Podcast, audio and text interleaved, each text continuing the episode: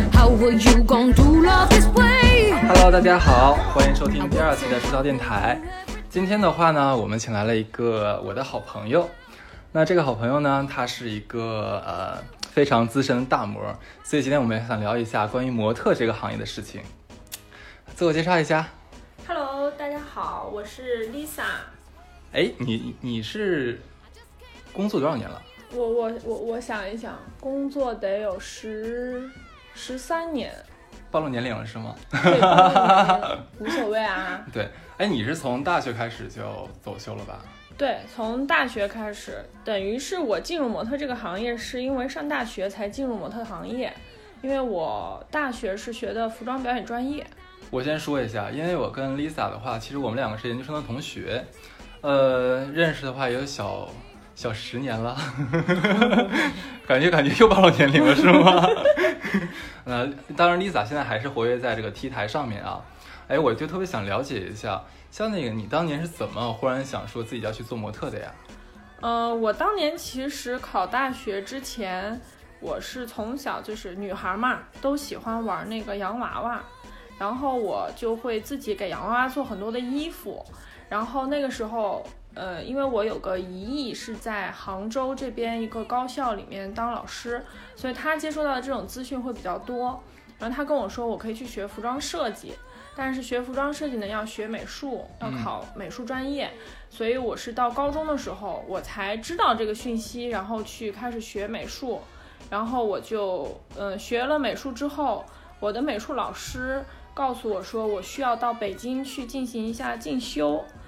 等于是去适应一下这边当地学校的每个学校的它的绘画风格是不一样的，嗯，所以让你要考的学校的老师去教你的话，会为什么当更好模考。为为什么要你们学模特专业要去会画画啊？我当时是想考服装设计，哦然后是我，高二的时候就到北京服装学院去参加他们的考前培训，嗯，然后因为我学的实在是太晚了，我当时去学的时候，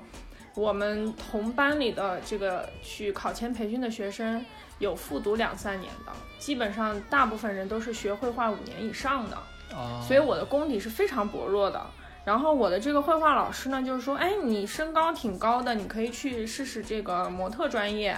如果你很想学服装设计的话，咱们可以曲线救国嘛，去考一下服装设计专业两条路。然后你如果这边稍微差一点，那边成绩好的话，进了大学可以转专业。嗯，所以我就听了这个老师的建议去。到高三艺考的时候，又去考了服装表演这个专业，嗯，结果没想到服装表演考上了，服装设计没考上。那像你们要是考那个服装表演的话，就有没有什么像硬杠的要求呀？身高啊，嗯什么胸围什么的？当然有了，就是当年我去高二的时候去，呃，我的这个美术老师呢就给我介绍了一个服装表演专业的老师，嗯然后说你去咨询一下这个老师需要考些什么内容，你好回去做准备。然后去了之后，记得非常清楚，我当时穿着我高中的校服，然后很松垮的这种运动装，然后那个时候走路也没有任何的，没有就是很抬步在意的什么这种东那西，个什么都不会。然后老师一进去之后问我说你有多高，我说我我那时候只有一米七六，我说我只有一米七六，他说啊只有一米对七只有一六，米我七六天哪！然后老师说啊，我们那个平均身高一米八，你个子有点矮。说那个你多重？我说我五十五公斤啊。我们那个平均体重都是五十，你太胖了，你回去减肥吧。然后说那个三围多少？我说我没有量过，我也不知道啊。我们的标准是九十六十九十，我当时真的是特别受打击，我对这些完全没有概念，你知道吗？对啊，然后老师说，那你就回去准备吧。然后我们考试的时候会考一个才艺，嗯，最好是舞蹈或者是健美操，你回去准备就行了。你这个太胖了啊，你得减肥。我说好的，六十寸的腰是几尺几啊？嗯，二尺一二，一尺多，一一尺应多。该是一尺九左右吧。嗯，像你们模特儿的女模特儿的话，将近一米八的身高，然后大概一米呃一尺九左右的这样的一个腰围。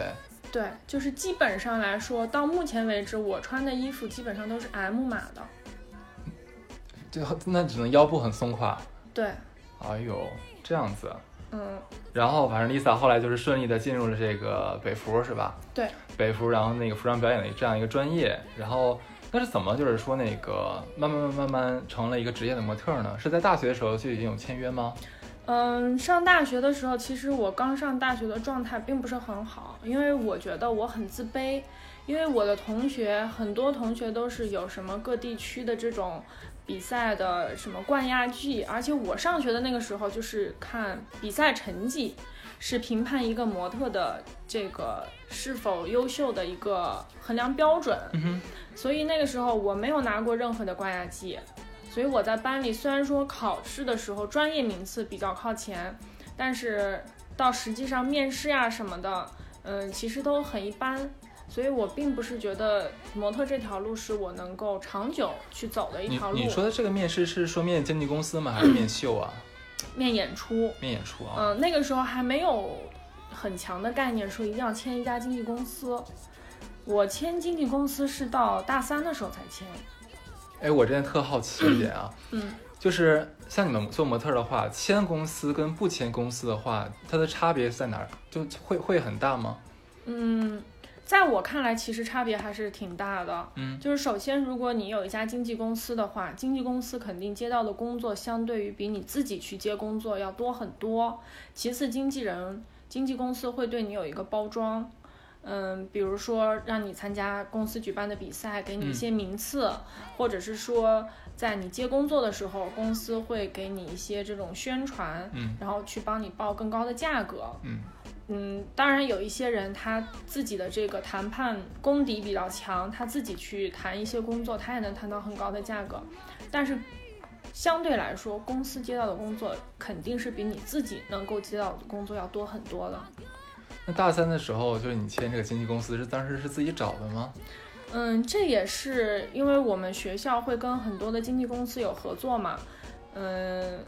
比如说经纪公司的面试，学校会组织我们去参加这个经纪公司去其他品牌的面试，然后那个时候是没有签公司的时候，就是费用演出之后的费用是结到公司，然后再结到学校，嗯，当然，我们这种在校生签完约之后也是这种流程，但是这种机会就会让我们认识到更多的经纪公司。嗯，所以是在面试演出的这个过程当中，让经纪公司找到我，然后签的约。哎，可是我想了一下，你像你大三的时候的话，那才多那才多大？二十岁不到吧，应该不到二十，不到二十，才十几岁，那个时候就签公司，会不会在你们圈里面算早的吗？嗯，算晚的。十几十几岁算晚的，就是现在模特行业是这样的，就是十四岁以下的叫儿童模特，嗯，十四岁以上的 都可以被划分为成人模特。十四岁以上就可以签公司正常十工四作了岁。以上就可以签公司，但是这个签约的过程呢，是因为毕竟是未成年人嘛，对的呀，所以他是需要你的法定监护人去帮你签这个合约的。哦，嗯，但是公司里确实是目前来说，公司也有很多就是十四五岁这种进入公司来做职业模特的。那我看十四五岁小姑娘还没发育成熟吧，应该身体什么的各方面条件也是 OK 的吗？因为现在，嗯，国际趋势，嗯，模特它并不是要求你就是胸围很大，就是在我刚做模特的那那个时候，种像什么金卡戴珊那种大胸大屁股小细腰那种嗯，现在已经不是很流行了。哦，就是在我刚做模特的那个年代，就是一定要长得很漂亮，然后三围曲线很好的。但是现在的模特流行趋势呢，就是比较个性，嗯，这种模特会比较，你你说的个性是说那个像长相啊什么东西的吗？嗯，长相比较个性。其实模特最重要的是，嗯，经纪公司即便去很包装你，但是你的这个自身条件如果不是很好的话，你花再多的钱去包装，你也是包装不出来的。就像演员是一样的，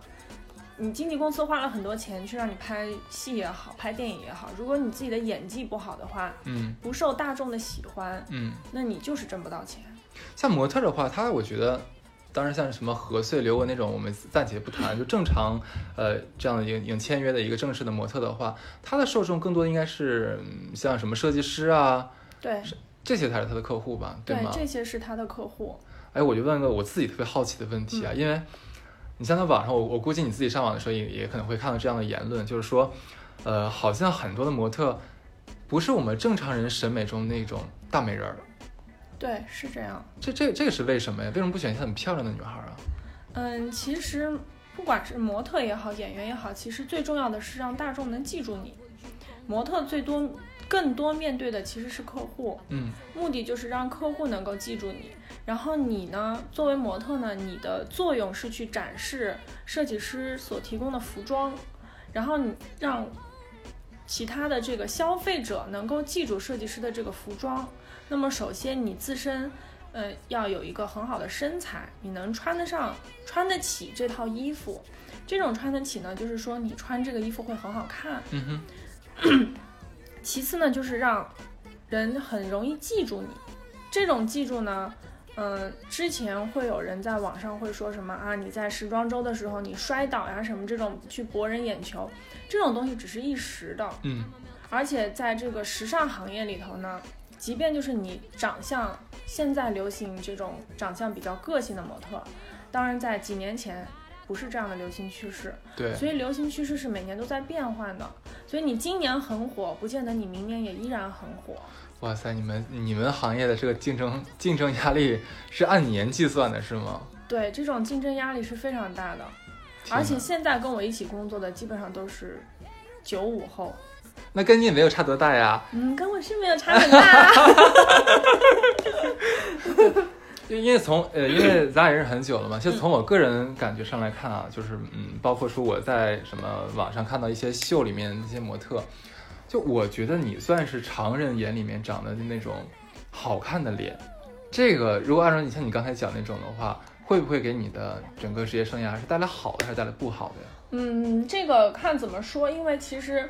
嗯，品牌就是现在在活跃的品牌很多，嗯当然每个品牌它的定位是不一样的，比如说运动装，嗯比如说晚礼服，比如说一些很个性的这种潮牌，那它需要的模特的类型是不一样的，所以就是不是说，呃，我现在这样就是会怎么样，只是说我适合哪些品牌。所以说，像模特的话，也跟演员一样，可能就是像演员的话，有些人就适合那某某某些角色，其他角色的话，他可能不适合去演。模特的话，在工作的时候也有这样的区分吗？对，有这样的区分。可是我看像那个有一些模特的话，动不动就说什么秀霸嘛，在什么巴黎时装周啊、米兰时装周什么的，就拿下了几十场这样的演出。那他这种算不算是通用的脸，还是怎么着？呃，它呃可以这么说，它是通用的脸，就是说它呢是更受大多设计师喜欢的。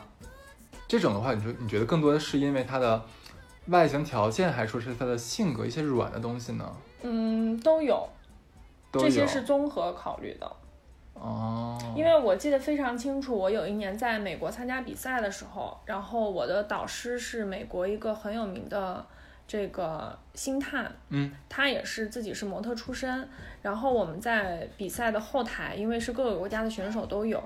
然后在总决赛的时候，他就在后台很强调的跟我们说说，嗯，模特呢，首先要做好自己该做的事情。就是我曾经在国内有接触到一些模特，就是嗯，上台之前，因为在我刚做模特的时候，那个时候大家注重的是漂亮，嗯认为漂亮的就是一个好的模特，嗯然后你上台之后要让自己变得如何如何的漂亮。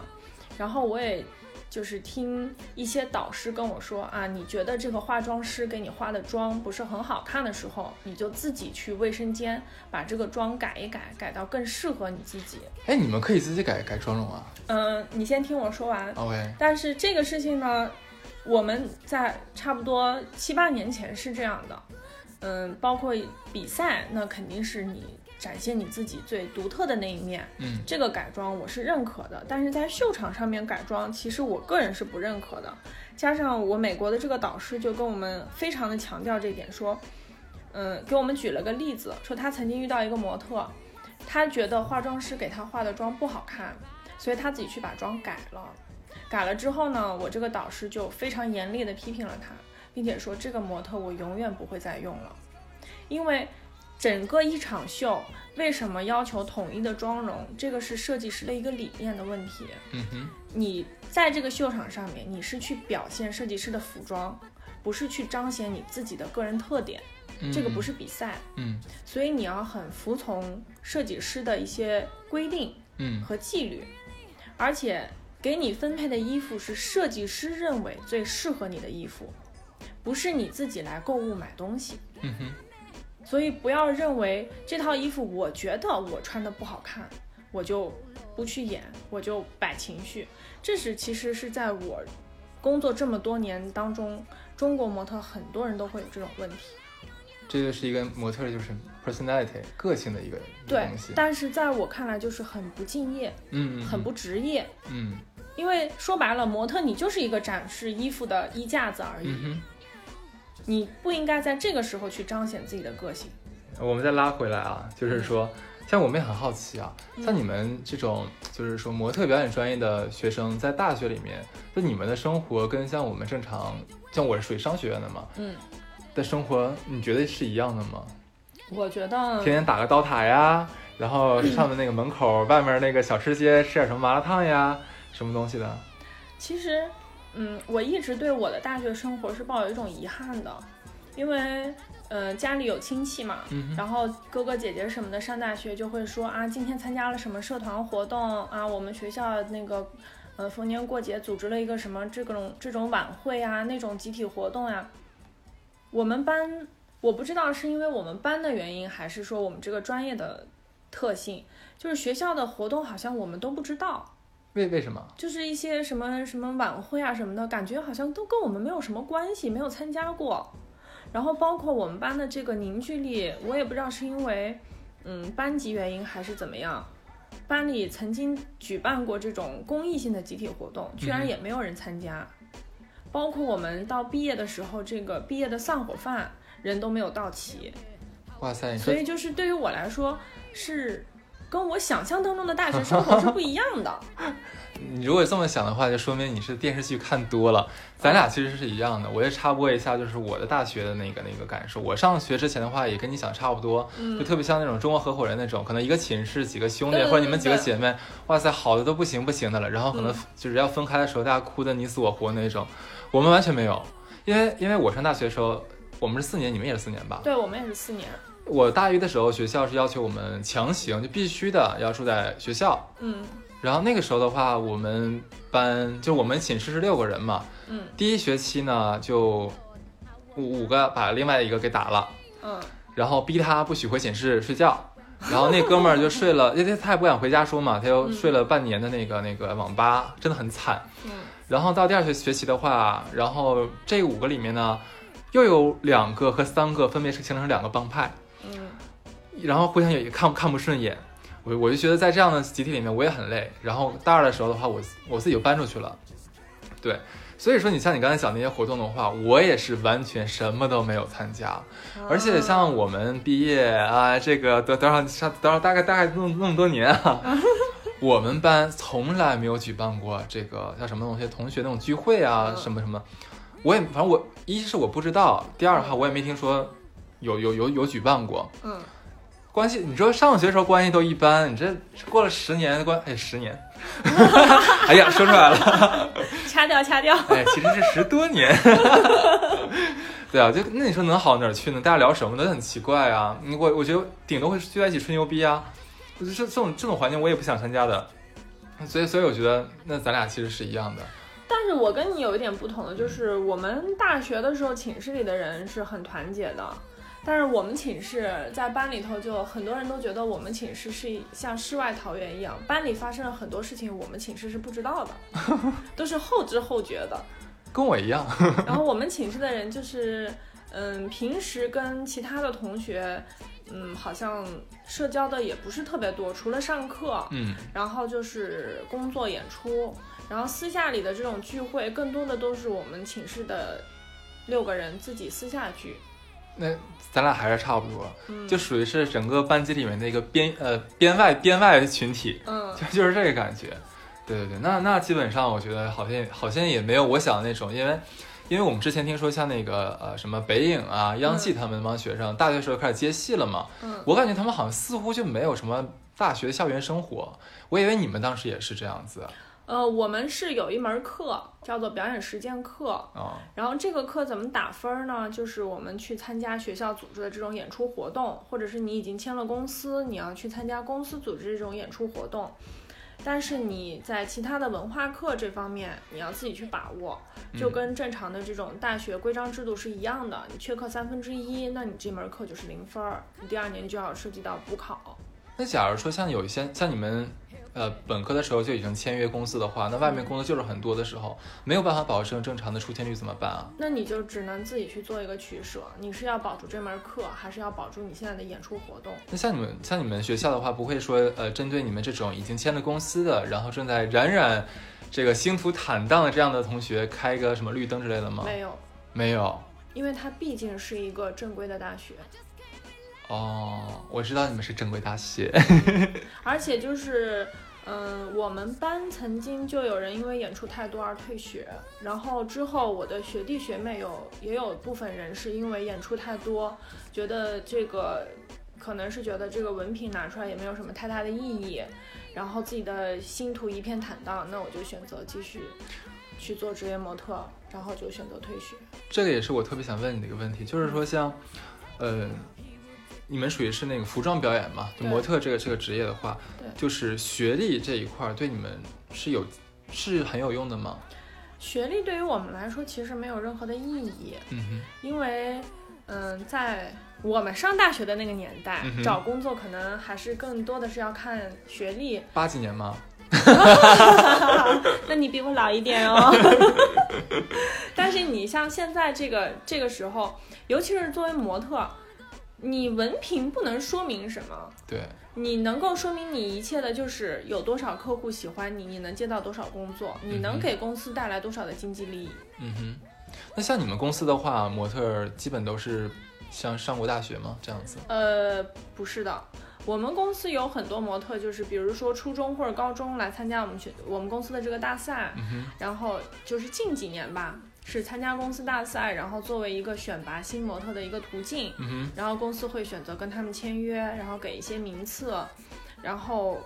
嗯，公司呢会帮助他们联系一些学校，比如说什么浙江理工啊，嗯，然后什么吉林艺术学院呀、包括北京服装学院、天津工业这种学校，它嗯哼都有模特表演专业。嗯，然后这些学生呢可以去这个学校去挂一个这个文凭，如果他愿意的话。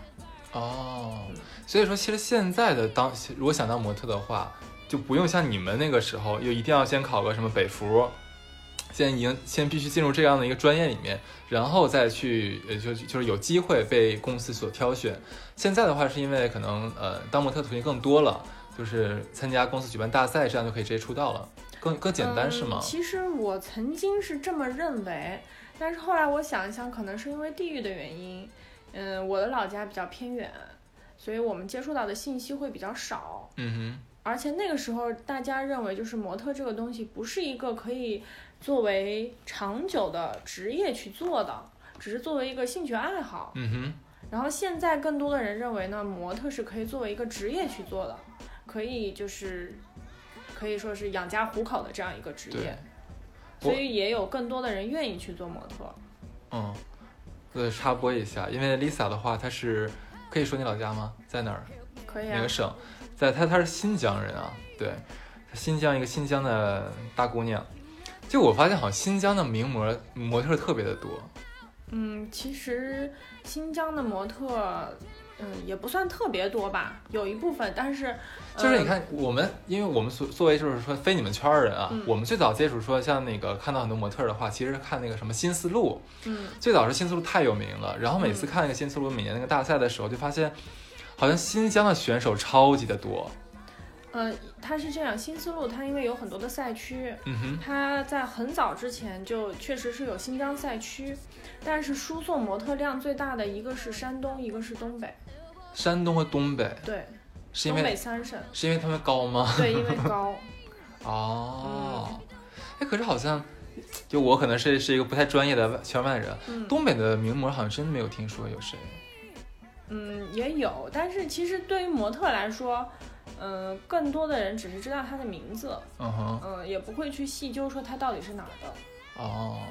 可能只是我们当时看节目的什么的一个一个直观感受是吧？嗯哦，了解了。哎，那说一下，像像你们签了经纪公司，好像都会配什么经纪人和助理是吗？嗯，有经纪人没有助理，助理是要自己请。嗯，助理这个东西，对于我们来说，助理，你除非是像什么刘雯啊、何穗这种嗯，哼他们会带个助理。我们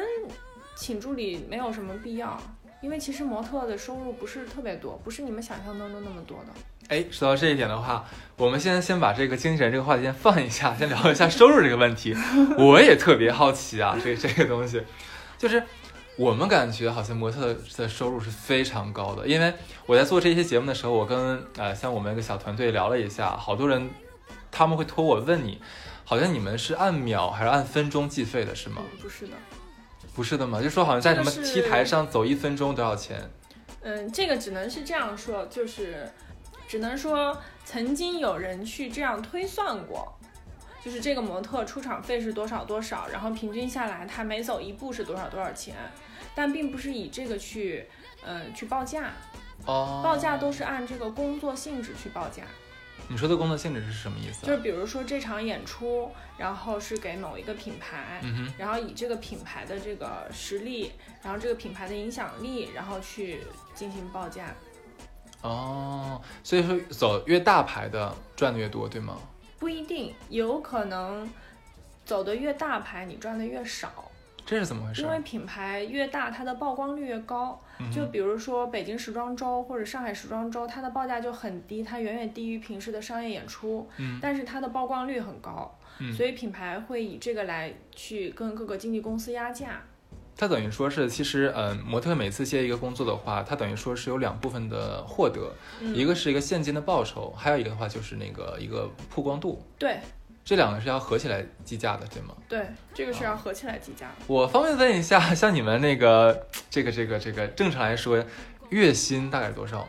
这个我是真的没有办法告诉你月薪是多少，嗯因为模特演出也是分淡季和旺季的。旺季的时候，可能我一个月的时间每天都有工作，嗯，包括试妆啊，包括排练呀、这些都算在内，每天可能都很忙。那也有可能在淡季的时候，我可能就没有什么工作，一个月可能只接一两个工作。所以我们的工作也不是按月薪计算的，都是按每一场嗯。这一场演出多少钱。那像嗯、像新模特儿，就刚刚刚做模特这样的一个年轻人的话，他一般像走一个秀的话，一般均价是多少钱？一千块左右吧，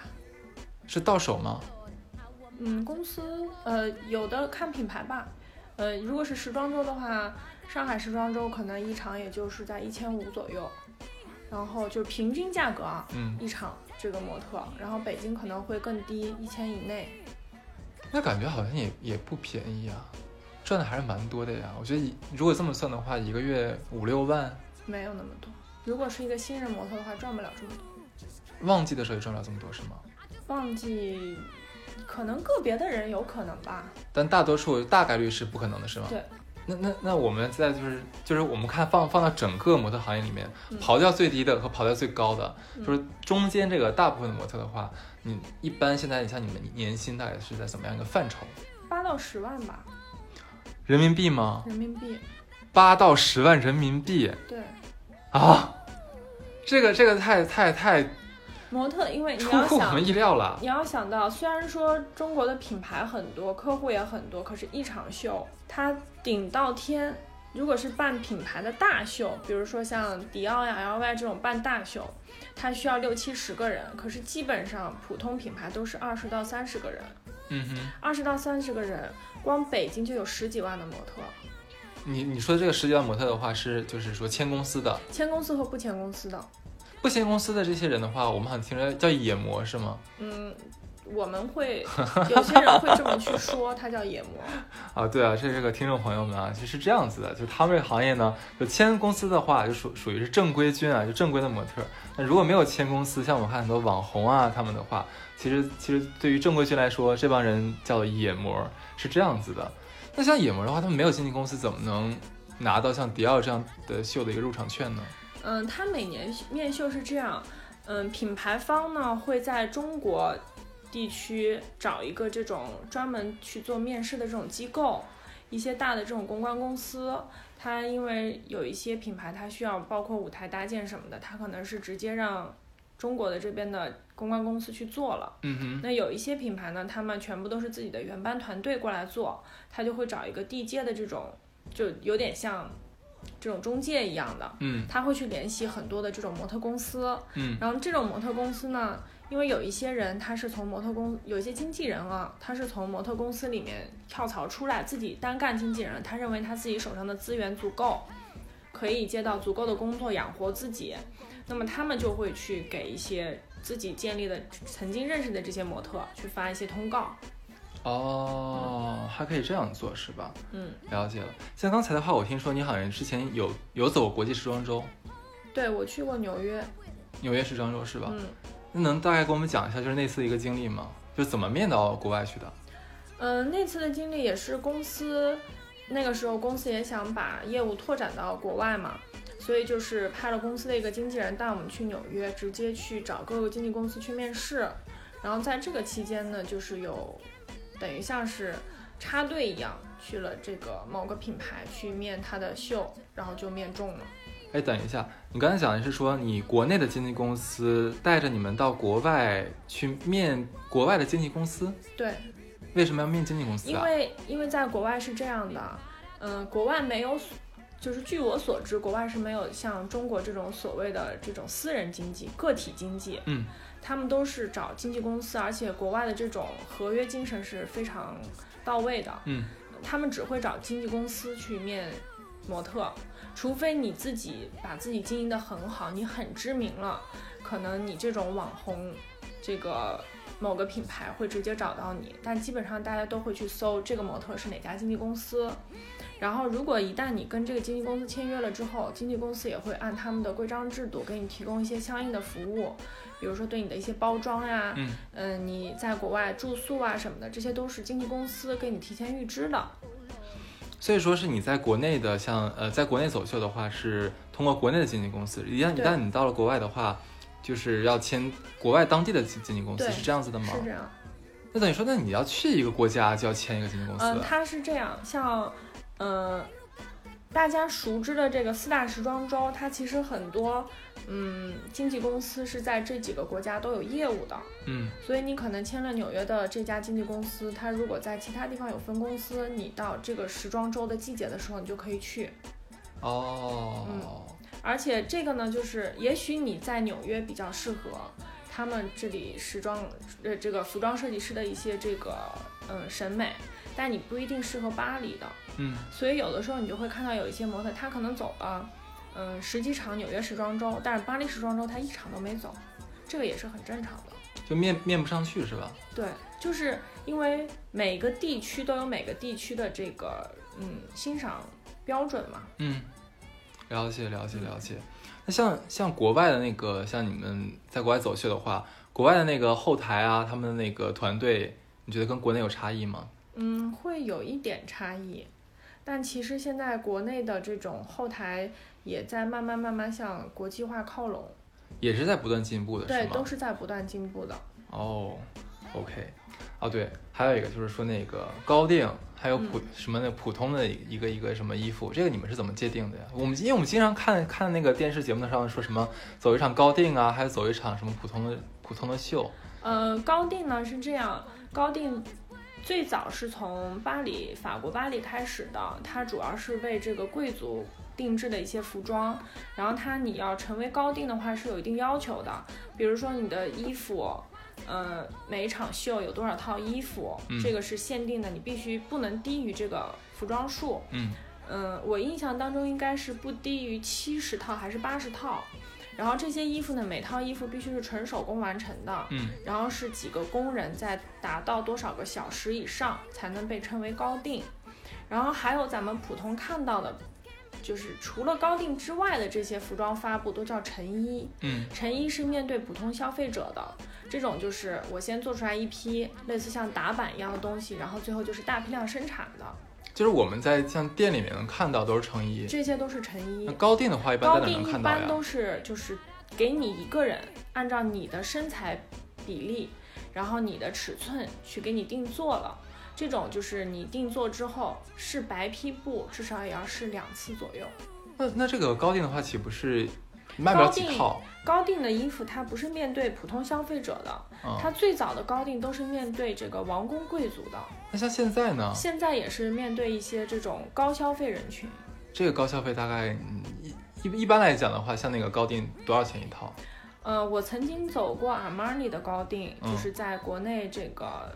这种 VIP 的这种秀，嗯它属于是店内秀。然后我曾经穿过一套，就是一条裙子嗯，就几百万，一条裙子几百万，对，上面是有什么宝石吗？还是什么？嗯，就是很简单的一条礼服裙子，但是它的设计很独特，大露背，然后它裙摆有流苏，然后那个胸前有流苏，这些流苏都是施华洛世奇的水晶，然后都是工人一颗一颗钉过上去的，那施华洛世奇水晶也不贵的呀。是不贵啊，但是它的品牌效应在这儿，并且它确实是纯手工一颗一颗钉上的。我的天呐，一条裙子几百万，对，有有人买吗？当场有啊，就就你们走完这个秀，就立刻这个裙子就卖掉了。对啊，当然他买的不是我身上穿的这条裙子，是啊要为他量身重新定做的。然后这个工期至少是在三个月左右吧，三个月到半年，这都很正常。那像那像这个高定的话，一般像像一个一个版型啊，就一款全高定卖的，给一个人，你说全球卖还是说一场秀是卖？全球只卖给一个人。等等就是等哎等就一是，下比如 说我穿的这条裙子，啊，有一个客人看上了，你也看上了，品牌方是不会给你们俩卖同一条裙子的，他会在第二个人买这条裙子的客人身上，比如说你是第二个看中这条裙子的客人，那么他会在你的这个裙子的基础上给你做一些改动，等于说重比如新说设计了一款，对，比如说我之前这个客人买的，我穿的这条裙子是个大露背，那么第二个客人可能会给他在背后加一层黑色的纱，或者是其他颜色的纱，就是不会两条裙子完全一样，因为高定就是独一无二的，仅此一件。全球就仅此一件。对，除了客人身上穿的，就是他们做发布的时候的这件样衣。那这个样衣怎么怎么处理啊？样衣一般他们就是在库房里面做收藏。哦，所以就是大大家会看到，迪奥曾经办过一个展，嗯他们几十年前的秀场的衣服还能拿出来展。我的天呐，这个跟我们普通人的生活差距太远了，对好遥远感觉。而且这种高定的样衣，大部分时候会被艺人借去参加出席活动，那那可以，那可以，就是说在在艺人的这个身材基础上修改吗？可以，这个是可以做修改。我的天呐，那真是这个高定的话也是我们头一次听说啊！嗯，我的天呐，太可怕了！哇，那等那你说一个设计师就好不容易设计出一条一条裙子，但是只卖给一个人，那他不会觉得嘖稍微有点遗憾吗？或怎么样？但这个就是高定啊，高定跟成衣的区别就在这里啊。哎，那我有听说，就是说他们像有些高定的话，那可能花很昂贵的价格买完之后的话，说这个这个衣服之后是有升值潜力的，这个是的这个是真的吗？是真的。现在那个香奈儿的设计师，他已经去世了。对他曾经设计的高定，现在就是会拍卖到很高的价格，因为没有人再可以再设计出来他的这件衣服了。就主要是为了收藏用是吧？对，嗯，最早高定，因为我刚才有说过嘛，它是给王公贵族的，所以他们对于这个价值的问题，他们不是不会像我们一样会觉得说啊。买个几十万、几百万的东西很贵，我我能而且他们就是穿一次就 OK 了，几百万的裙子只穿一次啊，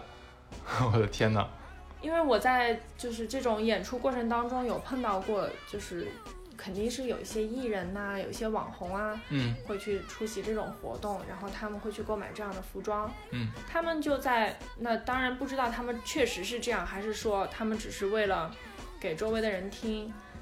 他们买了这种衣服穿一次，只要出过境的衣服，为什么还要再穿？嗯哼，这这就是消费观的不同嘛。所以这种东西是叫做高定，叫做奢侈品嘛。一般的话，像你见到的，一般买这样高定衣服的人群，他们都是大概是做什么的呀？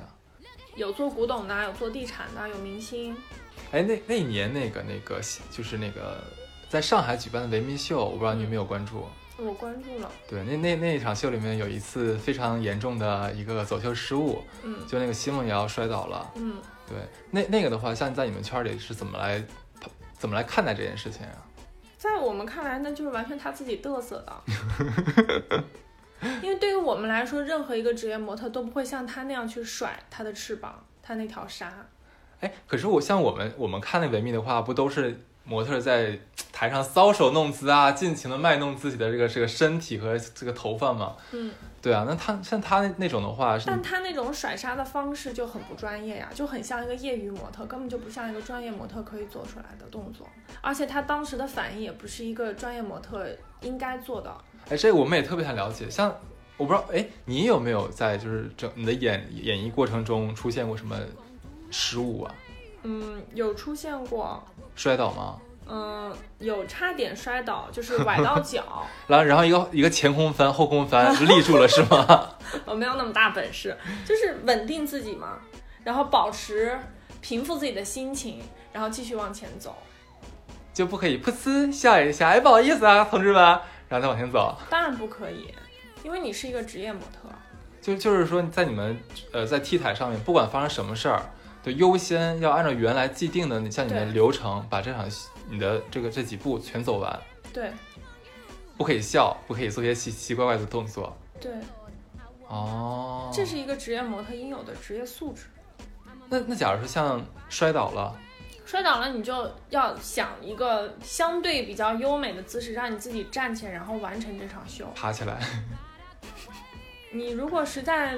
没有更好的这种姿势的话，你可以选择爬起来。哦，那哎，像你们在 T 台上的话，一般都会有，都除了摔倒之外，还有一些什么这种比较囧的失误啊？比如说衣服掉啦，鞋子掉啦，哎，那咋整啊？头发散啦，那故作镇定继续走啊。衣服掉了咋办呀？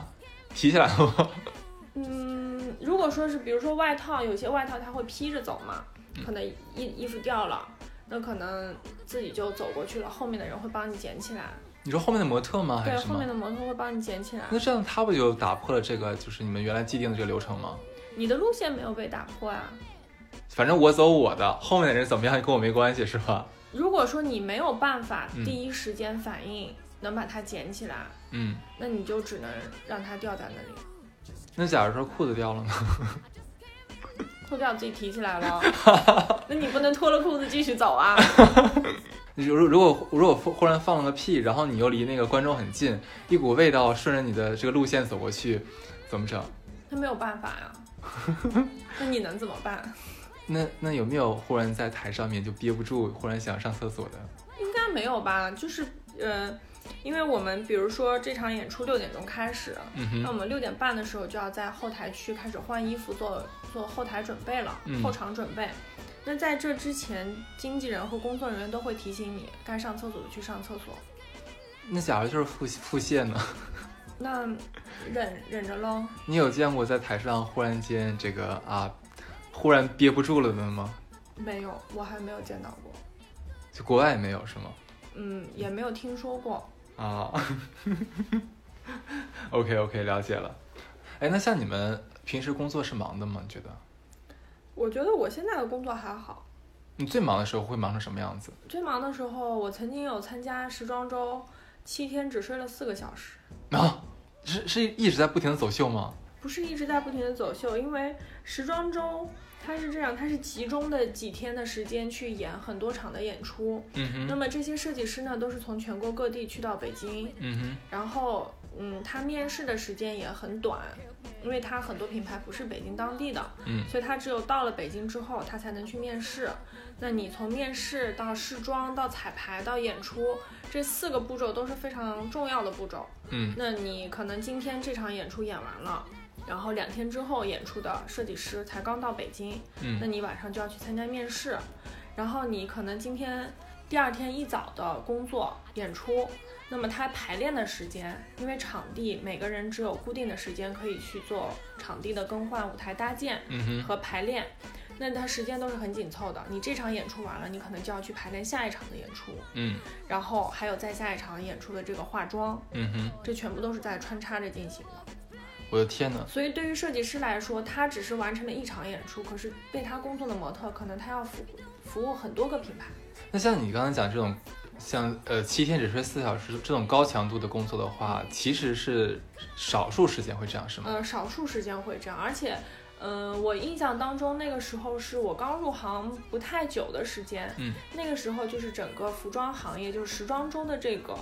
嗯流程呀、什么的，它并不是很完善。嗯然后那个时候模特也会牵扯到一个串场的问题，就比如说我可能刚服务了第一个品牌，然后九点钟这场早上九点第一个品牌在演出，然后第二个品牌是十一点半，嗯，十一点半，可是他又不在北京饭店，他在另外一个场地，中间还要牵扯到模特打车过去，嗯然后包括换装，就是妆面的改变，嗯所以就会有出现过说模特会因为赶场次而耽误演出的事情。嗯嗯嗯，现在呢，就是，嗯，服装协会呢就出了一些规定，就是如果你两个场次离得非常近的时候，是不允许这样接演出的。嗯，就是所有的规定都是在实践当中慢慢的去完善的嘛。就到今天来讲的话，就你觉得整个模特行业这个各项规范的话，已经是相对完善的吗？还是说还有很大的提升提升空间？嗯，还有需要提升和改变的地方，但是嗯相对于我刚入行的时候，已经改变了很多了。就是我现在很好奇啊，像模特的话，我我不知道这么说准不准确，嗯，其实更多的是一个被选择的一个行业。对，不不能说像我像我是做金融行业的，我们可以主动去找项目，主动去做项目。但是模特的话，在我们看来的话，可能像是说你你需要不停的 casting，你要不停嗯的去面秀啊，或者面杂志，去面这些拍摄，面上了，那你可能就有工作；面不上的话，就就就没有办法，那就是没有工作。对，是这样。那你觉得大多数时间其实都是在等待的吗？对，这个是不是很痛苦的一件事情？嗯，我觉得刚开始会觉得很痛苦，但是后来就慢慢习惯了，就自己也想明白了。因为，嗯，服装品牌很多，嗯每个品牌都有自己独特的一个服装调性在里头，嗯你不可能去适应每一个品牌。嗯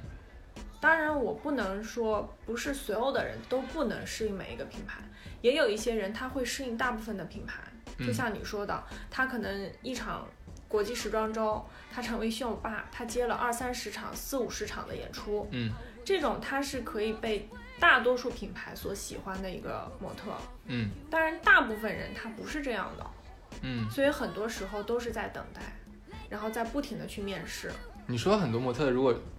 如果是我的话，可能我觉得，假如说一两年我的希我我能面到的活儿都很少的话，我可能就做不下去了，因为我觉得熬不下去了，我可能看不到前方的路了。你们会有这就是感觉吗？就是如果，嗯、你面十场演出，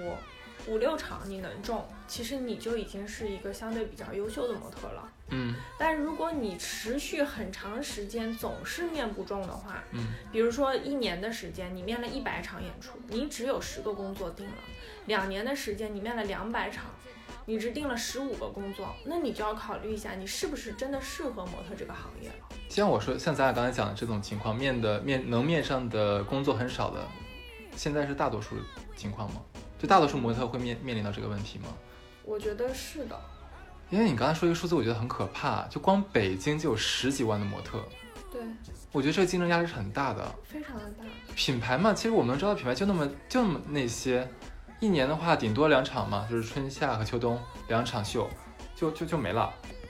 就是这个模特数量是我在嗯、呃一篇新闻报道上看到的，嗯我也一直很好奇，这十几万的模特都是从哪儿来的？因为其实大家熟知的模特公司，在北京来说也就那么几家公司。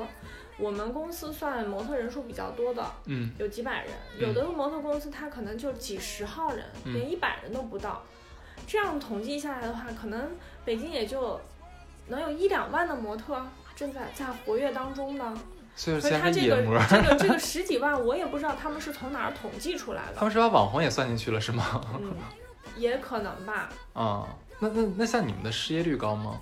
会很高呀，每年的话就是这个，嗯因为你想，嗯，每个公司基本上都会有一些各种各样选拔模特的办法。你就比如说我上的北服这个学校，嗯哼，它每年会招四十个学生，每年只招四十个一个班每吗年？一个班，呃，两个班，每个班二十个学生，一共就是四十个。然后现在北服还出现了这个大模和小模，所谓的大模就是身高比较高，可以走 T 台的；嗯小模就是只针对平面的，就是身高可能稍微低一点，一米七左右或者一米六几的这种，它只适合平面，它走不了 T 台。这样的话，你每年光北服新鲜的这种血液注入进来，就是小一百号人。嗯哼，然后全国有多少个大学？然后这些没有上成大学的，但是他参加了各地方的比赛，又有多少人？每年都有新人，也就意味着每年都有人被拍死在这个沙滩上。我们刚才刚才啊，就是这上半段啊，我们其实跟那个 Lisa 聊了很多关于她自己的一些做模特的这样的一个经历啊。当然，有些东西虽然我们认识这么多年了，也是我头一次听说啊，像这个高定几百万一套呀，然后模特大多数的工资可能在这个八到十万这样这样远超我们想象的这样一个工资啊，这这这些事情。那后面的话，其实我们想聊一些比较稍微劲爆一点的啊，当然当然。肯定是不能不能不能这个太过界啊，这样的一些一些小问题啊。我们先从比较弱一点的问题开始啊。像你们这个模特圈的话，是不是真的存在一个什么鄙视链啊？你所谓的鄙视链是什么？就例如说是像那个 T 台模特儿看不起这个这个这个这像平面模特儿呀，然后本土模特儿呃外模又看不起这个本土模特儿啊，然后拍过 Vogue 的啊看不起拍过新薇的呀，这样子。我觉得这个东西，嗯，不是说在模特界里面存在吧，这种东西是在各行各业里面都存在的吧，而且也是因人而异吧。嗯那我在某一个行业里面小有成就的时候，我当然会觉得有一点小小的骄傲在里面呀。那像你像你们签了公司的这种这种专业模特儿的话，是不是在秀场里面，尤其在后场的时候，一看，哎，你是哪个公司的啊？我是什么新思路啊？我是什么这个啊、火石是叫火石吧？那嗯那些公司对吧？我是我是这样大公司的，然后再问别人呢，可能哪个小公司来的，那可能直接说不好不好意思啊，帮麻烦你知道后面一点点，会会有排挤的行为吗？有些模特会出现这种这种心态，嗯，我觉得这种出现这种心态也是很正常的吧。你遇到过吗？我曾经也遇到过，你你讲一讲就呗是。他他觉得他自己是某一个公司里面的，嗯，很很厉害的一个人，嗯然后他在嗯，不管是试妆啊、排练呀、他都有一些自己的那种小特权，有自己的化妆间什么的吗？嗯，会有啊。那现在他应该不敢这么对你了吧？呃，他不是说这么对我，嗯。就是他会有一种这种表现，对，你是见到他这样的一个、嗯对一个人是吧？对，就是别人怎么对我，对于我来说我是挺无所谓的，因为我们只是来完成这个工作而已嘛。毕竟是资深大模，现在是超嗯 A 模特。不敢，不敢，不敢，不敢。 OK，好，那个像刚才最早的时候，咱俩也聊过，那个你讲到模特这个行业入行，现在是越来越低龄化。 对。你觉得现在模特的一个生命周期跟你当时入行的时候有差距吗？我觉得现在会越来越长，因为其实我刚做模特的时候，大家认为模特就是一个花瓶，嗯然后什么都不会，然后最终的目的就是找一个大款嫁了，做全职太太。哼，嗯但是就是我接触到模特行业之后，虽然说我的同学当中现在还活跃在这个 T 台上面的很少很少了，嗯，但是就是跟我基本上同年入行的，嗯，还是有很多人活跃在这个 T 台上面的，而且现在也有很多模特，嗯，会就是生完小孩之后还继续在做模特，但是在我刚入行的时候，很多就是只要结了婚就不会再做模特了。那你觉得像对于女模来说，她的年纪，你觉得大概应该有个上限吧？到到四十岁，你觉得差不多了吗？我觉得现在来说的话，只要你的状态还在。嗯哼，还有客户会去选你，并嗯且你也愿意继续这个行业的话，嗯。年龄应该不是什么很大的问题。哦，现在像这个这个呃，Lisa，啊你的身材，这个是我的一个女性朋友问的。像你们模特儿的话，都一般怎么保持身材？是真的啥都不吃吗？然后出去吃饭的时候都是要什么数米粒呀、然后每天只烫几个菜叶子吗？我觉得这些东西都是因人而异，有的人他的体质就是很容易吸收。你知道的，我不想听说什么那个干吃不胖这件事啊。 我就是啊，来来来，说这点么干多货。年你还不知道我 吗？哎，这一点我那我替他说好了，就是。不要暴露的太多。 好的，好的，我尽量，我尽量稍微，我说百分之七 十啊，大家自己的脑补百分之三十好了。就 Lisa 的饭量大概是我的两点五倍，你能想到多 少吗？我举个很简单的例子啊，假如说中午我吃一份这个便当盒饭的话，Lisa 大概要吃两两盒或者两盒半才能吃饱。关键是她真的不胖，而且她不运动。因为我年轻，啊、你是说十年前吗？ 对啊，这种真觉得真的很奇妙哎。所以你们大多数模特都是这种身材，就是这种体质吗？我可以说，这是上天给我的吗？你少来你，这边去了啊！ 哎，你们会用一些比较极端的方式来减肥吗？嗯，就是我在刚入行的时候，听学校的学姐跟我说，他们就是有人会，就是一种很恶心的方式，就是把那个蛔虫吃下去，哎呀，因为蛔虫不是会吸收人体的一些营养吗？嗯会让人变得很瘦，就是用这种很极端的方法。然后还有就是最早的时候会有人去吃这种滤尿剂，然后但是这种药品会对这个肾有极大的伤害，嗯但是会让人变得很瘦，就是。嗯，有一些人他的体质确实是这样，他很容易发胖，然后他很容易吸收一些这种营养物质，所以他减肥什么也很难。我好奇的是，它那个蛔虫是哪儿搞来不知道呀，就这些都是听说嘛，的啊？并没有自己见到就过。你身边是没有吃蛔虫的嗯没有没有，就是到我们进校的时候，我记得很清楚，我们有形体课，然后第一堂课形体老师就是让我们所有人去上体重秤，称体重进行一个测量，然后就是。呃，每个人会制定一个跟他相符的这个体重标准。像我就是属于这种体脂含量比较低的，嗯，所以我当时我身高一米七八，然后体重标准是在五十五十三到五十四这个体重范围之内，我都是可以，就是这个体重是我可以达标的。嗯哼，然后像我们班有一些同学，他的体质就是那种一看就是那种虚胖的，他的体重要求的就会比较低，因为他就是那种体脂含量比较高的这种。所以其实这种这种东西是因人而异的，而且就是不是每一个我就想听点劲爆的。怎么你不要跟我说你干吃不胖这件事儿。 有有人切胃，你听过吗？什么，切胃就把胃切一哦，块儿。把胃切一块儿。对我听说过啊，你身边有吗？我身边确实就是有同学就是吃那种减肥药，嗯然后吃到自己的内分泌整个紊乱，然后就是喝凉水都会胖。啊，就这个就彻底的终止了他的这个模特生涯，这种就是被迫终止了。你听说过吃棉花的吗？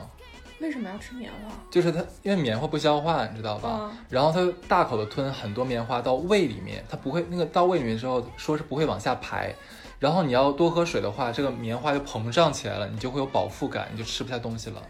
这是假的吧？我不知道，我听听说的呀。我们家狗就吃过棉花，啊吃完之后就拉稀，把棉花也拉出来了。好的，同事听听我们听到了吗？我们辟谣了，吃棉花没有用的。 当然他说的是狗。你这都从哪儿听来的吃棉花？哎呀，小道消息，嘿嘿，指不定谁吃棉花了呢。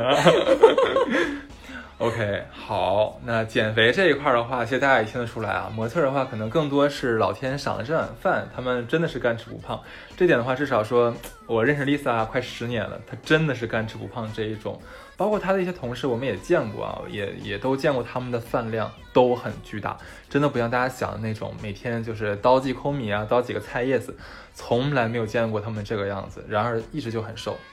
对，OK，那下一个问题，像你们模特身高都很高，嗯那你们的择偶一般都是会找什么样的这个这个条件的呢？喜欢的，这个喜欢的话，我们量化一下，嗯，例如像身高的话，你有没有要求？我没有要求呀，你少来，你再说。我是没有要求的，对不对？但是不见得对方对我没有要求嘛，对不对？你比如说，我现在一米七八的身高，我找一个一米七五的，我觉得没有问题呀。嗯，但是人家会觉得心里有负担呀。我从来没有听过你有一米七五的男朋友，谢谢。那人家不愿意找我呀。就就就你们还是喜欢找高，就比你们高的，对吗？就是这个东西真的是相互的。我我的同学当中确实有找过，就是目前她的老公嗯就是比她自己身高矮的，确实有这种，是那种很有钱的吗？也不算特别有钱吧。所所以所以模特大多数都会有金主吗？大众眼里都是这样的，那实际上呢，实际上有些是，有些不是。 听友们那就是是。所以，所以我那我好奇一点，八卦一下，一般你说找金主的话，都是通通过什么途径呢？能找到金主？因为你像你们走完秀的话，呃至少我知道你的生活，你是不是特别喜欢去社交的那一种？嗯，不太喜欢去去呃到处泡吧什么的。Lisa 这点真的是，嗯、跟跟我传统就我们传统观念里面那种啊，天天啊、呃每天晚上要买醉啊，或者说要去夜店玩那种女生不一样。好像她身边也很多女生女模特也不都不是这样。那那一般都通过什么方式来找到有钱的男朋友呢？可能都是朋友介绍的吧。我也很好奇这一点，他们为什么都能找到金主，我找不到呢？ 就会有就是我我们在网上听那个什么银媒吗？嗯反正至少没有找到过我，所以我也不知道是真的是假的。 那就是有。 那还有一个问题就是说，我们听说很多模特为了出名，可能会一些剑走偏锋啊，嗯，例如说什么去泰国请古曼童，你有听过吗？有啊，我身边就有人请啊。那真的好使吗？这个东西，我觉得，嗯，有的人他觉得确实是很好使，啊而且曾经就是在模特圈里面就是风靡过一段时间，就是请古曼童啊、请佛牌啊这种东西，嗯，也确实有人说请了之后确实有改变。他们说什么养古曼童的话，会如果弄不好会反噬自己。你有见过就是你身边的人出现这种情况吗？我是确实有见过，说身边一个朋友，嗯，快讲一讲。养了这个古曼童，然后他们就说他养的这个小孩是这种嘴巴很馋的，嗯这种小朋友，然后走到我们就是去逛街的时候，然后走到那种卖很好吃的东西的这种路边摊附近，然后他就突然就是怎么拦都拦不住，他要去买这个东西吃，然后他就说当时他自己是没有意识的，你是说你这个朋友，对，就是养了这个古曼童的这个朋友，他他平时本身不是这样的人是吗？他本身不是，就是就像中了邪一样，就非要去吃。哦、然后就说是他的这个小朋友想吃，嗯，我那我给你讲吧，嗯就是说他也是模特，就是那个他的一个朋友的话，呃，也是养了这样一个古曼童。嗯我们不知道他那古曼童的话是什么爱好，可能是顽皮还是怎么着啊？就是他正好在那个打麻将，嗯打着打打着打着，这个这个女女的就忽然就是趴在地上，嗯就拿四就是两只腿两只腿和两呃双手嗯满地爬，嗯，然后这些人叫都叫不起来。他小孩要骑大马，对，对。后来就是等他不能说清醒吧，就是说那个恢复到正常的一个状态的时候，他们问他，嗯就说我在陪我儿子玩啊。嗯，我就觉得反正好就是好当妙，时也是听过很多这种东西，嗯然后那个时候其实我也我也买过佛牌的，然后但是他们就跟我说说这个佛牌分什么阴牌啊、正牌啊什么的，对，，然后就说古曼童这种东西是很阴的东西，嗯嗯，我自己是有一点相信这种东西，但是对这种很阴的东西，我还是会有一些会有一些慎重。嗯所以古曼童啊这种东西我是没有请过的，嗯，而且就是请之前就听朋友去说过这样的事情，其实自己还是有有有一点害怕的，就要害怕会反噬自己什么嗯东西的，对对吧？就还是要保持一个敬畏之心。对， OK，了解。那哎，像你们像模特儿的话，应该是经常出差的嘛，嗯全球跑。嗯，那你们在到处演出的时候，有没有碰到过一些什么灵异事件？我没有碰到过。那你身边人嘞？我是听朋友说过，但他不是模特，他是做活动的这种公关嗯公司。嗯，他们就是曾经在这个故宫里头，故宫走秀故宫里头做活动，啊，做活动，对，做活动，因为故宫它是有一些偏殿是可以开放的嘛，嗯，它不是说在那个正殿里头，就专门是这种可以供做活动的这种场所。说晚上的时候，故宫不是五点多钟会关所有的宫门嘛？。对，然后他们说，当时他们做的是这种，就是，嗯，应该怎么说呢？就是这种历史性的这种活动就是清朝的这个像是一个仪式啊什么的这种，嗯，就是告诉大众，嗯然后这个活仪式是怎么进行的这样的一个活动。所以他们就是也请了一些这种少林寺的小和尚，嗯哼，说有一天晚上，就是有两个小和尚就突然就像着了魔一样的，就去撞那个他们住的那个宫殿里的那个水缸，嗯，为什么？就是拦都拦不住，嗯就这两个小朋友。就一定要去撞那个水缸，就是头都撞破了，嗯就抱回来了，就又跑去撞，然嗯后最后他们就拿绳子把这两个小朋友给捆起来了，然后就请师傅过来给他们施法，然后说是着中了邪了，施了法之后就好了。天哪，当然这个也是都是听朋友说的，也自己并没有去亲身经历过这种事情。我也没有亲身经历过的，但是我很信这个东西。嗯对，像我住酒店的话，因为我也到处出差的嘛，我住嗯酒店的话，我一般是避免住这个什么排头和排尾啊，直对什么什么电梯啊这种。嗯，我不知道你们有没有这个这个说法，呃，我们也会，就是讲究一点的人也会什么进门之前要敲三下呀？啊、对，然后进到厕所里面冲一下马桶为啊为，什么冲马桶啊？把不好的东西冲掉 嘛。这都是听之前的前辈什么的说嘛，人家这么说了就这么做了。啊、o k 了解。好，说完小灵异之后的话，我们再聊点稍微劲爆一点的啊，嗯就是关于这个模特行业的潜规则。嗯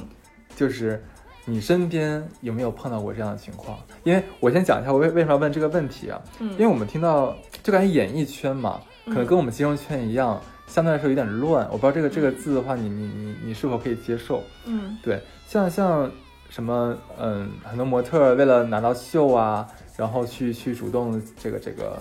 出献出自己的身体这种情况，你你你身边是有的吗？嗯，我身边是有的，但是这种东西就是在我看来，各行各业都有这种潜规则。嗯只是说，呃，模特啊、艺人啊，因为他是受大众和媒体更多关注的，所以他们只要有了这种情况，就会被大肆的宣扬和放大。嗯。但其实各行各业都会有这种情况呀。就就是这种情况的话，假如说像那个模特为了拿到一个大秀的话，去跟像设计师或者跟这个摄影师，呃，为了为了上一个封面的话，跟摄影师睡觉，这种这种情况是普遍的吗？我觉得是极少数的吧，还是少数的？还是少数就的。不像我们理解的那种的话，好像你为了上秀的话，就必须要怎么怎么样。啊，不是的，不是的。而且这种东西完全属于是个人行为嘛，嗯这个我觉得也没有说非要说出是谁对谁错或者怎么样，这种事情确实会有，哼，嗯但这种事情就是，也有也有可能说是这个设计师啊，或者是什么，嗯，经纪公司啊，或者什么摄影师啊，他撒大网，嗯，捞着哪个小鱼，谁愿意那就谁去了。对，因为我们 Lisa 毕竟还在圈内嘛，她她很多的表达的话，毕竟还是要相对来说，呃，这个这个客气，说的客气一这点点。都不是我说的 啊。是我说的，是我说的，他什么都没有讲。对对对对对，OK，今天跟 Lisa 聊的也特别开心啊，就是的确是很多这个我们平常这个圈外人不知道的事情。呃，对这个模特圈的一些想了解的事情，或者说一些误解的话，也都跟呃 Lisa 聊的很多，Lisa 也都做了非常这个全面的讲解啊。那最后的话，Lisa，呃，最后一个问题，嗯啊，两个问题好了。如果说再回到十年前的话，你还会选择这份职业吗？我觉得我还会选择这份职业。嗯其实对于我来说，现在的状态就是模特只这个工作，嗯哼，对于我是一个我喜欢，也是我的爱好，嗯然后并且它可以给我带来一定的收入。嗯你要说我一直坚持这件事情，它也只是出于说我很喜欢这这这份工作，嗯，因为它会接触到不同的人，嗯然后接触到不同的服装品牌，嗯然后你不同的服装品牌，你所穿到的衣服，你要是用不同的方式去表达的，所以这种东西对我来说就是每天都是新鲜的，因为我曾经去做过实习的工作，嗯就是咱们读完书回国之后，对，我去实习，当然可能实习生的工作会相对枯燥一点，就这种坐班的生活对于我来说，我是不太能接受的。嗯哼，所以现在这种状态，我觉得是我过得蛮开心的，并且在其他的时间，我可以做一些我想做的事情。嗯，了解。其实我觉得一个女孩的话，有这样一个有这样一份职业，到处去走一走，见见世面，见见不同的人，形形对色色的这样新鲜的事物的话，其实是丰富自己的内在是很有好处的一件对事情。对，好，那最后一个问题的话，就是说。呃，有一些，呃我相信听众里面肯定还有一些像年轻的小男孩、小女孩儿，那他们也想走上模特这条路，那你你会对他们有什么一个前辈的忠告吗？呃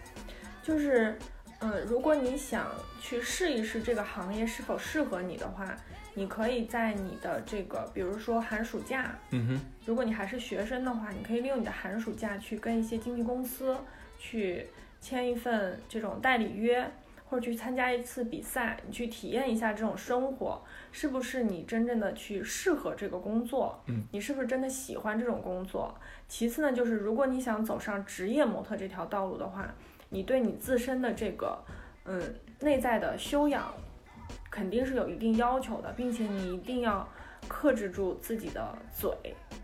你不能吃的太多，这个真的是一个 忠告。嗯哼，虽然说我是一个就是干吃不胖，但是到了一定的年龄的气时死候了，也是会发 胖的。这个时候还是需要锻炼，嗯还是需要去控制自己的饮食的。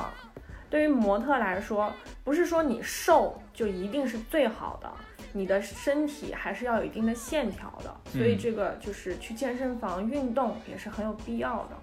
像那个对于男模和女模的话，有一些什么硬杠吗？如果你是要走 T 台模特的话，女模你的身高至少要一米七八，嗯，男模至少要一米八五到一米八八。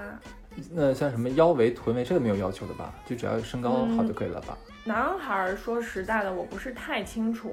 但是女孩儿你的臀围如果超过九十的话，很多设计师的服装你是穿不上的，嗯哼腰围最好是在六十五左右。嗯哼，那你会推荐说这些弟弟妹妹们他们去完成大学啊这样的一个学历吗？还是说是如果说有有一个很好的机会，在很早的时间，像十几岁的时候就就快马加鞭抓上这个这个这个好的机会，就直接进入这一行？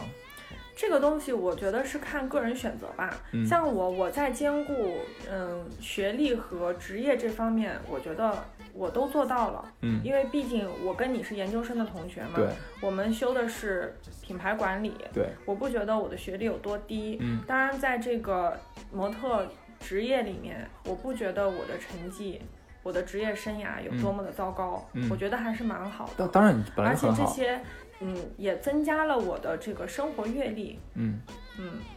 很好。好的，那最后的话还是要谢谢我们 Lisa 参与我们本次的一个节目的录制，谢谢，嗯谢，谢，再见。再见喽。 Came